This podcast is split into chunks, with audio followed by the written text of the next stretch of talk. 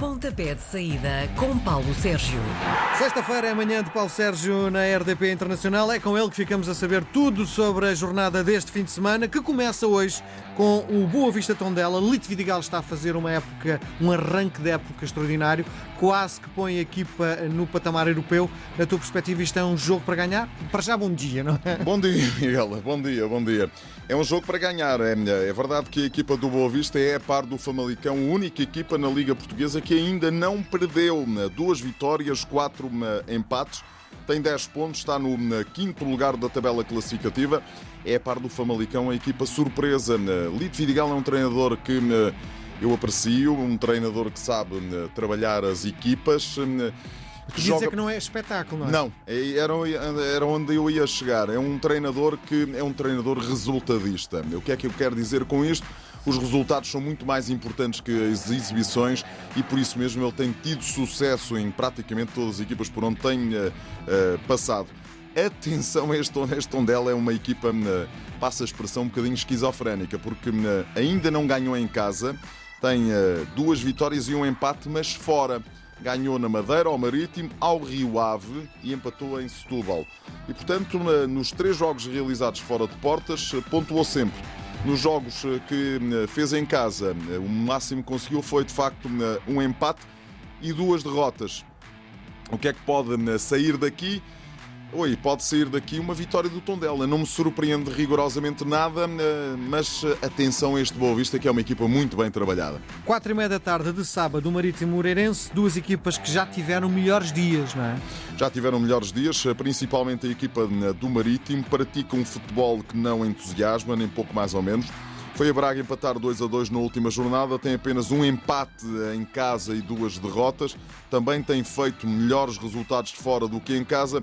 Recebe o Moreirense, que vem de uma derrota nas compensações com o Benfica, depois de estar em vantagem durante 85 minutos. O Moreirense já fez bons resultados fora e também em casa. É uma equipa que está ali no meio da tabela. Vamos ver, eh, vamos, eh, enfim, esperar que o Marítimo consiga eh, surpreender e fazer a sua primeira vitória em casa, o que não tem acontecido.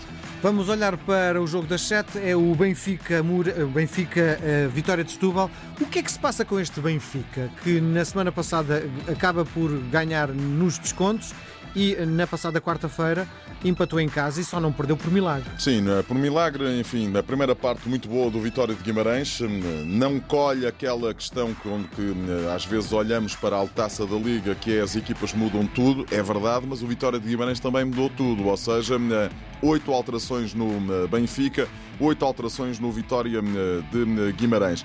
O que é que eu acho? Acho que o Benfica está, nesta altura da temporada, está sobrevalorizado. O que é que eu quero dizer com isto? A equipa perdeu duas peças absolutamente cruciais. Uma, então, eh, que foi absolutamente decisiva para a vitória no campeonato, o João Félix, que está no Atlético de Madrid eh, pelo preço que eh, todos nós conhecemos e por alguma razão. Perdeu depois o Jonas, que sempre que entrava dava um apor de muita qualidade à equipa e não se soube reforçar ou não conseguiu reforçar, ou os reforços ainda não estão adaptados, ainda não consegui exatamente perceber na, na mesma medida. Raul de Tomás custou 20 milhões de euros, mas isso não é causa e efeito para que possa, de um momento para o outro, eh, render eh, enormidades. Está-se a adaptar. O Seferovic, para mim, em relação àquilo que era o histórico, é um jogador que então na época passada, fruto das companhias que teve, eh, rendeu 20 eh, vezes mais do que aquilo que era suposto render. Porque o habitual é o Seferovic eh, render isto que está a render esta temporada, ou seja, não render muito. Ele, quando veio para o Benfica, marcou seis golos, quatro dos quais logo ali nas primeiras jornadas do campeonato não marca nunca no seu histórico, e eu olho, como sabes, muito para os históricos dos jogadores. Ele marcou mais de 20 golos, marcou o ano passado, porque tinha para ali gente que lhe dava, enfim, a possibilidade de marcar. Deixa-me só dizer que é o jogo mais histórico desta ronda, 182 vezes que as equipas já se cruzaram em todas as competições. É o jogo 72 no Estádio da Luz, apenas duas vitórias em 72 jogos, duas vitórias do Vitória de Setúbal. Uma das quais foi no Estádio Nacional em 1987-88. Eu fiz esse relato, imagina tu, para a Rádio Azul em Setúbal, 87-88. Golo de António Aparício. O Estádio da Luz estava em obras nessa altura. Foi logo na primeira jornada do campeonato e fomos ao Estádio Nacional fazer esse jogo e o Vitória ganhou por 1-0. O outro, uma outra vitória, não me recordo, foi na época de 73-74. Já cá andava, já gostava de futebol, mas era muito miúdo. 3-2. Otávio Machado, Jacinto João, o famoso JJ, marcaram para o Vitória de Setúbal. Artur Correia, o russo, marcou na própria baliza para os Chadinos, logo aos 3 minutos. Era Pedroto, o técnico do Vitória de Setúbal, portanto, vê lá, aos anos que isto não aconteceu. Vitória de Setúbal tem um golo marcado e tem 7 pontos. Isto é também um facto. O Benfica é favorito e pode, frente ao Vitória de Setúbal, fazer um bocadinho as pazes com os seus adeptos que estão a começar a ficar um bocadinho saturados das exibições do Benfica. No final do jogo, assobiaram a equipa durante algum tempo eh, e Bruno Lage pediu calma à equipa. O Bruno Lage está a perder o seu estado de graça? Não, o Bruno Lage está eh, a tentar. Repara, o Bruno Lage veio da equipa B, onde conhecia os meninos todos eh, de olhos fechados. Eh, pegou, tomou conta da equipa A, deu-lhe ali um choque e as coisas correram muitíssimo bem. E agora está, enfim, está a ter um choque com a realidade, porque os seus meninos foram para a equipa B, foram, foram para fora, não, e, e tem ali gente muito importante que está lesionado e que está agora de regresso. O Gabriel já regressou frente à equipa eh, do Vitória de Guimarães. É um jogador absolutamente fantástico. O Tarabt está outra vez em boa forma. O Rafa, quando joga, as coisas eh, funcionam de outra maneira. O Jetson eh, regressou e regressou muitíssimo bem. E falta RDT e Sefarovic alinharem e, portanto, passarem a, a marcar os golos que a equipa vai seguramente proporcionar-lhes. Vamos esperar, eu acho que é uma questão eh, de tempo, eh, falta aqui alguma paciência. Bom, vamos olhar para o último jogo de sábado. Temos um Famalicão Belenense. O Famalicão uh, joga bem, o Belenenses não há meio de mostrar um bom futebol. Isto dá um de caras? Dá um, uh, acredito que dá um de caras. Deixa-me só dizer uma coisa uh, para chamar a atenção perdão, para os ouvintes da RDP Internacional, RDP África Antena 1. Eh, vamos transmitir este jogo, ou seja, a Antena 1 passa a fazer os relatos a partir desta semana. Enquanto for líder isolado o Famalicão, são as regras que temos. A seguir à quinta jornada, se houver um líder isolado, independentemente do seu nome, ele tem relato na Rádio Pública eh, Portuguesa para Portugal e para todo o mundo. Famalicão Belenenses vem de uma vitória em Alvalade, ainda não perdeu. Um, o Belenenses não entusiasma, um bocadinho como, como, como ao Marítimo, como ao Vitória de Setúbal. Fora né, tem a única vitória né, conseguida na estreia do técnico Pedro Ribeiro. Enfim, se, se eu tiver que apostar, claro, de caretas mesmo na equipa do Famalicão. Domingo, 4 da tarde, Santa Clara Gil Vicente. São uh, dois pontos a separar as duas equipas e as duas equipas com um futebol positivo. Com futebol positivo, o Gil Vicente vem de uma derrota na Taça da Liga, o Santa Clara de uma derrota, de uma dupla derrota frente ao Futebol Clube do Porto para o Campeonato e para a Taça da Liga. Um, o Santa Clara pode beneficiar de jogar em casa para conseguir os três pontos. Às seis da tarde temos o Guimarães Passos de Ferreira. O Guimarães tem um futebol. Uh, é às quatro. às quatro. É também às, às quatro. quatro. Tem um futebol muito vistoso. Uh, provou na quarta-feira na luz. Gostei. Vai ganhar. Não sei se vai ganhar, tem todas as possibilidades de ganhar, até porque joga eh, em casa, eh, vem de uma vitória eh, com a equipa do Tondela por 3-1. Antes tinha ganho em casa ao Desportivo das Aves por 5-1. Tem 8 golos marcados e 2 golos sofridos. Pelo caminho tem a tal derrota com o Standard Liège para a Liga Europa. Vai receber o Eintracht de Frankfurt no estádio Dom Afonso Henriques na próxima quinta-feira. O Passos de Ferreira é penúltimo, vem de uma vitória sofrida em casa frente ao Desportivo das Aves também é de caras eh, para o Vitória de eh, Guimarães, mas eu, eh, sabes uma coisa, o Passos de Ferreira é das equipas que eu acho que tem ali potencial e, portanto, de um momento para o outro pode surpreender. Mas passo, passe o pleonasmo, será uma enorme surpresa se conseguir ultrapassar em Guimarães este Vitória. Depois, às seis, o Portimonense Braga. Seis. A pergunta que te faço é: este Braga tem grandes exibições, vai ganhar o Wolverhampton, mas depois empata em casa. Eh, Sabes que eu costumo dizer que o Braga parece um bocadinho como ao feijão frado, tem duas caras. Eh, tem uma cara interna e tem uma cara externa. É verdade que o presidente do Sporting de Braga agora eh, fez aqui uma pirueta, eh, enfim, acusou a Liga e as arbitragens. E... Mas há uma coisa que é certa: a equipa do Braga internamente não tem funcionado. E Ricardo Sapinto, se não põe a equipa a funcionar em casa, um, eh, em casa, enfim, entre portas, entre muros, o mesmo é dizer, no campeonato da Liga Portuguesa, pode ter o seu lugar em risco. Porquê é que isto acontece? É, só pode ser uma questão de motivação. Diz uma coisa, eh, é possível despedir um treinador que ganha a Inglaterra numa equipa com um orçamento como o Wolverhampton? A equipa do Sporting de Braga, eh, deixa-me olhar aqui para os meus apontamentos, tem 5 pontos, está no 15º lugar. Está dois lugares acima da eh, linha de água. Um, o Portimonense também tem 5 pontos e não está a gastar nem metade do dinheiro que gasta a equipa do Sporting de Braga.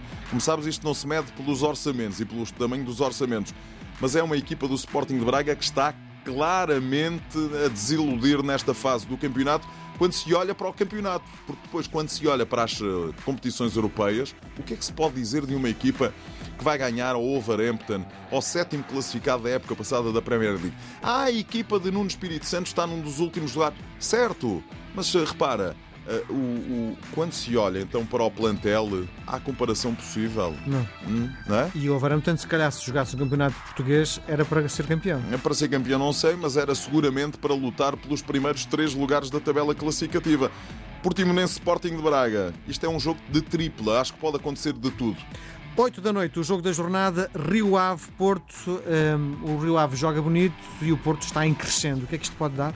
Pode dar um belo jogo, pode dar um belo espetáculo, mas hum, em 25 jogos o Rio Ave ganhou apenas uma vez a formação hum, do hum, Futebol Clube do Porto no seu estádio. Temporada 2003-2004. Esta foi a época de ouro do Futebol Clube do Porto. Repara bem, na época de ouro do Futebol Clube do Porto, um gol de Miguelito acabou por permitir à equipa do Rio Ave vencer. Época de ouro do Porto. José Mourinho era o treinador, ganharam o campeonato, ganharam a Liga dos Campeões, uh, venderam depois metade do plantel e ganharam um caminhão de dinheiro, passe a expressão, e foi aqui que perderam com a equipa uh, do Rio Ave. O Rio Ave vem de uma vitória no Jamor por 2-0, o Futebol Clube do Porto ganhou os dois jogos seguidos à formação uma Santa Clara. Na, e há outro dado estatístico que me, hum, olha, me faz olhar para hum, o Futebol Clube do Porto como o super favorito para vencer esta partida. Há 31 jogos que o Porto não perde com o Rio Ave em todas as competições. Por tudo isto, pesa embora o facto de Carlos Carvalhal e o Rio Ave hum, estarem a, a realizar um bom campeonato, o Porto é favorito. Segunda-feira temos o Aves Sporting. É desta que o Sporting dá um pontapé na crise? Pode dar pode dar. Estamos em presença do último classificado da Liga Portuguesa. As notícias que existem dão conta de que o novo treinador do Rio Ave, ou do Sporting. Sporting, aliás, que até pode ser Silas, Jorge Silas, já poderá estar no banco dos suplentes da equipa. Eu não acredito, porque pelas informações que tenho, há interesse, mas ainda não há tudo devidamente fechado e temos dado nota disso aqui na, na, Antena 1. Mas o Sporting vai jogar com a pior defesa da Liga. Tem 14 golos sofridos esta equipa do Desportivo das Aves. Augusto Inácio, eu acho que ainda não foi despedido porque tem 3 anos de contrato e, portanto, a indenização é ali muito eh, elevada e, portanto, vai-se eh, mantendo. Lionel Pontes já uh, anunciou que está de saída. Uh, Jorge Silas pode estar de entrada, pode sentar. É algo para confirmarmos ao longo de, das próximas horas. Mas repara, este Sporting tem nove golos sofridos. Isto não é nada brilhante para uma equipa. Eu já não vou dizer para uma equipa que luta pelo título ou que luta pelos primeiros lugares da tabela classificativa. O título, eu continuo a dizer, tal como dizia o ano passado, isto é entre Benfica e Futebol Clube do Porto. Pois há a estatística, em 5 jogos nas aves, o Sporting venceu 5 vezes. Antes de irmos ao futebol internacional, uh, Silas tem mãos para este Sporting? Dizem-me, uh, eu conheço, conhecia razoavelmente o adjunto de Silas na época passada. O Tiago foi-se embora para um clube nos Emirados Árabes Unidos. e a informação que tenho é que ele é um treinador mega competente, respeitado, respeitador, trabalhador, leal uh, e muito bem preparado, apesar de só ter o uh, terceiro nível. Portanto, uh, quer dizer, o que é que os treinadores têm feito no Sporting? Quando se olha para o histórico, têm feito todos mais ou menos a mesma coisa, independentemente do seu currículo. é mais um treinador que pode aproveitar a onda para fazer qualquer coisa no Sporting. Dizem, a informação que tenho é que é bastante competente. Vale a pena ficar em casa este fim de semana para ver futebol? Oi, então não vale. Olha, sábado Atlético de Madrid e Real Madrid. As equipas vêm de duas eh, vitórias. O Real Madrid venceu em casa a formação do Osasuna nesta jornada ao meio da semana. O Atlético de Madrid ganhou por 2-0 na ida à Maiorca. João Félix marcou na Liga Espanhola. As equipas estão no topo da tabela classificativa. Primeiro o Real Madrid, segundo o Atlético de Madrid. Grande jogo no Anda Metropolitano no sábado. Na segunda-feira, enfim, eh, as equipas eh, não têm. Eh, como é que eu hei de dizer isto? Não, não têm deslumbrado. Manchester United a receber a equipa do Arsenal em Old Trafford. O Manchester tem 8 pontos em 8 jogos, apenas duas vitórias. Uh, e as coisas não estão a correr bem. Uh, Solskjaer, uh, o técnico norueguês da equipa do Manchester United, o que vem provar que o problema de, com José Mourinho não era com José Mourinho, era mesmo um problema de estrutura do clube e da equipa. Do outro lado, o Arsenal perdeu apenas um jogo com o Liverpool por três bolas a uma e hum, é capaz de uh, conseguir surpreender este Manchester United. O jogo é na segunda-feira, às 8 da noite, e o Arsenal é um dos uh, adversários do Vitória de Guimarães na Liga Europa. Está tudo dito. Miguel, um abraço, até para a semana.